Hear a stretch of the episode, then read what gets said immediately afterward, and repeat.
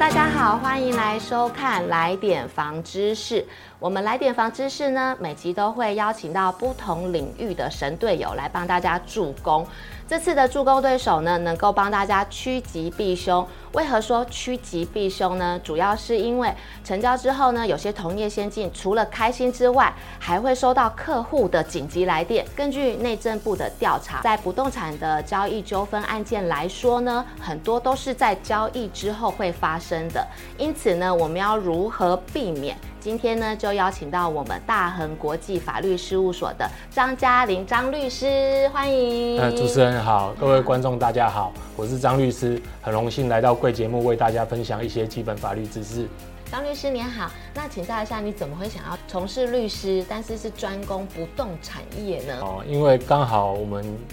家人中哈。大多有从事营造业啊、土木技师啊，所以在我求学过程中，我就开始接触相关的不动产的一些案例。执行律师职务中，就开始接触很多不动产的案件。那自然而然的，我们事务所目前大可能将近占比一半的比例，都是服务这些不动产诉讼或非讼领域的案件。在法律的案件来说啊，大部分很多都是说，呃，买卖双方自己的纠纷，或者是买方跟中介的纠纷，或者是卖方跟中介的纠纷，不外乎就是这样子。但是其实里面还有一个叫做茶壶里的风暴，就是我们常常在看那个呃本土剧啊，会在那边哭喊呐、啊，然后翻桌的那一种现实版，那个叫做什么？叫做遗产。或者是赠与嘛，我来请那个张律师来跟我们分享一下，有没有比较特殊，在这种比较洒狗血的这种剧情里面，是否有真的案例可以来跟我们分享？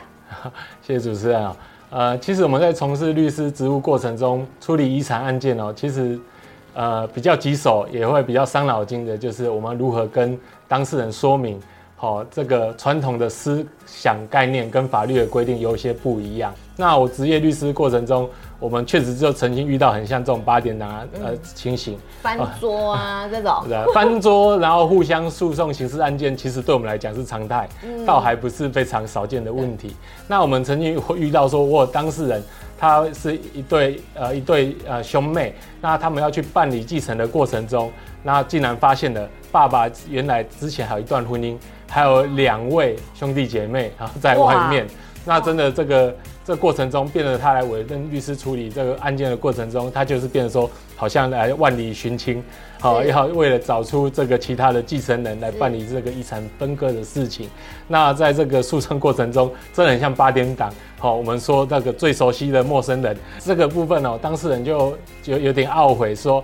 啊，父亲竟然隐藏了这么重大的秘密，好，导致他办理这个遗产继承中才知道原来自己还有这个哥哥姐姐的存在，好，所以这是蛮特殊，好，有点蛮八点档的情景。最后的话，他们是真的全部均分吗？还是？最后你们是怎么样处理的？啊、是，这是案件结局啦。我要帮大家问八点档的结局。这个、案件当然就是算是圆满啦，因为法律上原则上继承的就按照他的人头比例去做分配啦。那刚好这个这个他们无缘的哥哥姐姐哈，也很蛮体恤这个弟弟妹妹哦对父亲的照顾。所以基本上他们只有领取部分的现金的款项，那把主要的不动产就留给了我的当事人去做继承的工作。我觉得啊，其实在这个遗产的部分啊，我听了好多，然后也看了好多那种本土剧。那我想多请教一下张律师，是不是这个遗嘱是有用的呢？那以我们律师的角度，我们当然比较建议的方式，可能要做一个公证遗嘱的状况。嗯、哦，即使出于遗嘱，虽然也是一个有效的方式，但是比较容易产生争议。那撰写遗嘱。主的当事人，我们也建议可能要先咨询律师，去了解法律上的相关规定，以免哦，就是到时候这个遗嘱有可能侵害这个继承人的特留份，那反而让这些子女后续在这个继承事实发生后。竟然又产生互相诉讼的问题，好、哦，这部分在一些新闻事件也可以看得到。公证人，所以公证人是大家都都可以，我也可以当公证人嘛？哦，没有，我们公证人，我们有法院公证人跟民间公证人。哦，对。那找律师的常态，通常都是先询问律师，他如何去撰写他遗嘱，比较符合法律的效力。然后也比较可以减少后代子孙的纠纷。那透过律师来协助，帮他提供相关的法律意见后，他再去找公证人做相关的公证遗遗嘱的程序。你目前经手过这么多的案件，你觉得哪一个是你的第一名？然后以及你遇过最奇葩、最难搞或者是最有趣的纠纷，可以跟我们分享一下吗？我比较印深印象深刻，就是我曾经有客户来找我，他们在他们契约的特约事项，呃，约定了一个风水师条款。好，确实是蛮特殊的。好，他们在这个约定买卖的，哦，这个分期款项的给付啊，瑕疵担保的内容，可能都是还蛮常态的。但是因为买卖双方，好，其中有一方非常在乎风水的问题，所以它里面竟然有写到一个说，啊，如果这个某位风水师。来看过这个房子，认为说这个房子不适合这个买受人居住的时候，买受人可以主张做解约的动作。哦、那不幸的确实就然就产生这个风水师看法的问题。哦、那当然这个就产生呃，我们律师以法律的角度，这样风水师条款的约定哦，有没有符合契约自由原则，还是会没有违反所谓的强制规定？好，当然这个就是比较特殊的状况。这件幸运的的是哈，两兆还是有做达成履约的的状况。好，大家还是有取得一个相关的平衡的情形。那刚刚张律师有提到啊，他经手过有很多的是瑕疵担保。瑕疵担保。那瑕疵担保的意思是什么呢？我们民法本来就有规定瑕疵担保的责任，也就是出卖人在针对他出卖时所交付的不动产，如果原先既有的瑕疵，他也是要负担所谓的维修或者是减少价金的义务。那我们在从事这个过程法律的过程中哦，比较常态发现就是大家把保护责任。跟瑕疵担保有做一个混淆的部分，那保固责任其实就是变成出卖人，他不用特别去询问这个瑕疵是发生在什么时点，他都要去做一个维修哦，或者说一个相关给付价金的呃的义务这样子。那瑕疵担保的话，这个民民法就有规定哦，在这个买受人发现这个瑕疵六个月内。他就要向这个出卖人表示说有这个瑕疵的存在，而且他可以证明这瑕疵在出卖时就已经做存在，那个出卖人就要做相关的维修的问题。其实呢，在不动产资讯平台上呢，都有蛮多的呃纠纷案例可以查询。那其实都很清楚的告诉大家说，呃，整个过程还有最后结案的结果，所以大家都可以上网去做功课，然后也可以多了解一下，说，诶，可以避免自己自己也可以趋吉避凶啦。那我 Kiki 呢做了一些功课呢，要来请教一下我们的张律师。呃，我来。查了一下，今年度就是一百一十年度呢，有一些特别的一些纠纷，然后我也觉得哦，好特别哦，然后来跟大家做一下分享呢。有一个案例呢，就是说呢，消费者在购买房屋的时候呢，他在签订买卖契约的时候呢，有约定贷款成数，如果没有达七成，就可以无条件的解约，因此呢。之后，他真的可能因为信用的问题，他真的没有贷款到七成，所以呢，他就要求要无条件的解约。但是那个业者觉得是你个人的呃消费行为所致，所以呢，要跟他求偿解约金的十趴当做违约金呐、因此呢，就发生了纷争。其实这个问题的背景的最主要的关键点是在于说，我们身为中介业者啊。在这个所谓的调查义务跟告知义务要做到什么样的程度？对，那其实，在民法的居间服务服务的这个部分，哦不动产经纪业条例，哦或者是内政部有关这个不动产说明的应记载或不应记载事项，其实对我们仲介业者的所谓的调查义务，都有做的一定程度的说明。对，那所以这部分在我们针对这个当事人的订约能力。其实这个所谓中介业者，法律上也认为有一定的注意的程度，所以因此有关贷款陈述，因为本件比较特别的是，它还有写在特约事项。对。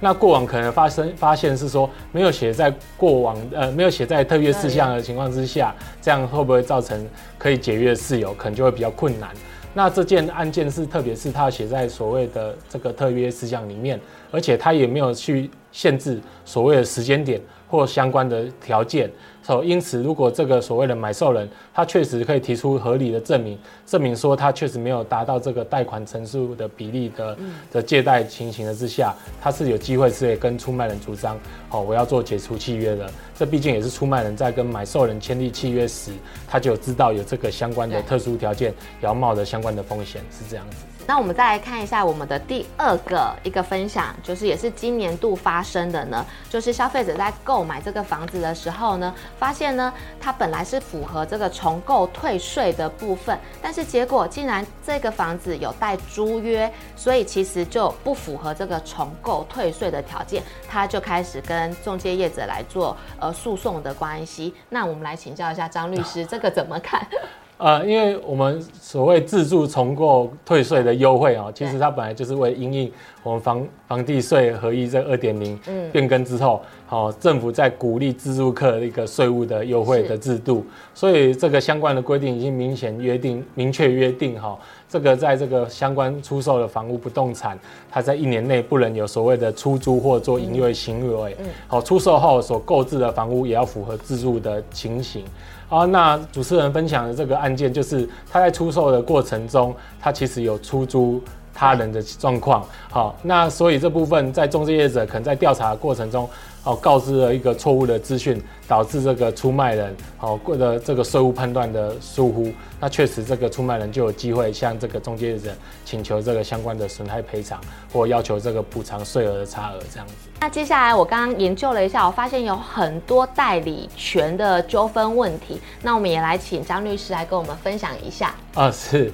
呃，在这个。代理权问题哦，其实也常常看到我们台湾人可能针对所谓的代理权的授权上不是那么精确。我们也常遇到说，呃，爸爸妈妈就拿小孩子的身份证印章就来主张他有代理权限，或者是这个先生拿太太的身份证啊，就来主张他有代理权限。可是法律上我们要知道，每个成年人都是不同的个体，然后并不会是因为我们有所谓的亲属或家人关系，我就一定有他的代理权。所以，我们曾经也遇到说，啊，曾经就是这个家人。呃，主张他是代理人，来跟中介签的这个所谓的委托销售契约，或者甚至跟呃对方写的不动产买卖契约，结果这个本人就来告他的家人有这个伪造文书或诈欺的这样的刑事问题。哦，就是家人间互告，哎，是是是是这样，是因为可能原也许我们。没办法去知道他们真正背后发生什么故事，是。可是法律上会去判断说，你只有单纯拿到人家印章身份证，嗯，这样是不是认为有代理权？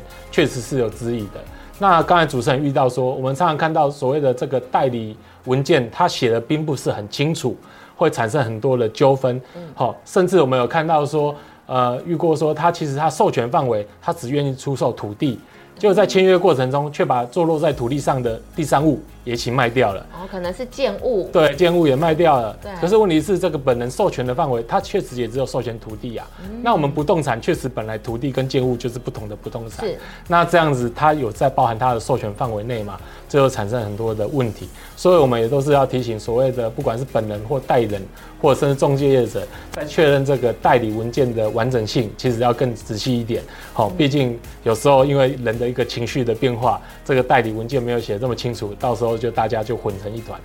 请教一下张律师啊，我们现在收看的都是很多都是我们的同业先进嘛，中介业者。那最近有没有可以跟我们分享一下说，呃，比较特别的案例，或者是提醒他们的案例呢？呃，如果目前近期法律上或法院的见解哦，可能针对所谓的专签的所谓的呃违违违约惩罚的部分有些改变想法。那过往可能在专签的过程中，它的相关的条文的约定就是说，这个屋主啊，他私自做。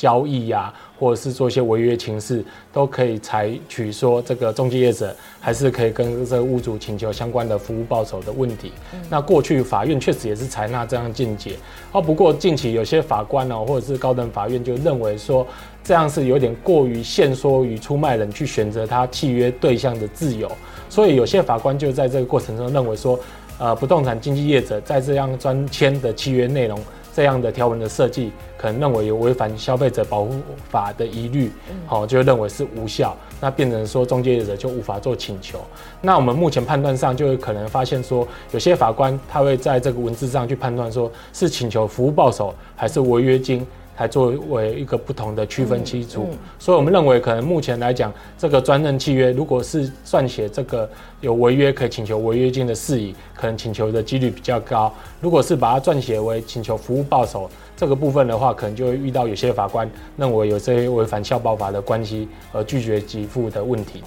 最后呢，我们来请张律师针对我们同业业者，就是房仲业者，然后以及买方跟卖方，到底有什么建议，让大家可以趋吉避凶，然后不要走到法院这一条路呢？我觉得这三方关系有时候是蛮厉害冲突的啦，各自有不同的立场。哦，出卖人当然就想说我要获得更高的投报率、更高的报酬；买方当然喜欢我希希望说用越越便宜的的价格买到房子。那中介业者当然是需要这个服务报酬。但是如果我们认为这个相关案件可以减少纠纷，其实三方都要有一个。更好的角度做出发啦，彼此找更好的利益的情况之下来做这相关的约定，好，并且要善用这个契约上有特约事项的状况，可以去约定说，哎，我们有什么事情特别要做相关的约定或调查，然后另外这个中介者在这个房屋的。调查过程中也要善尽呃相关的告知义务以及调查义务，嗯、这样才可以减少相关的纠纷。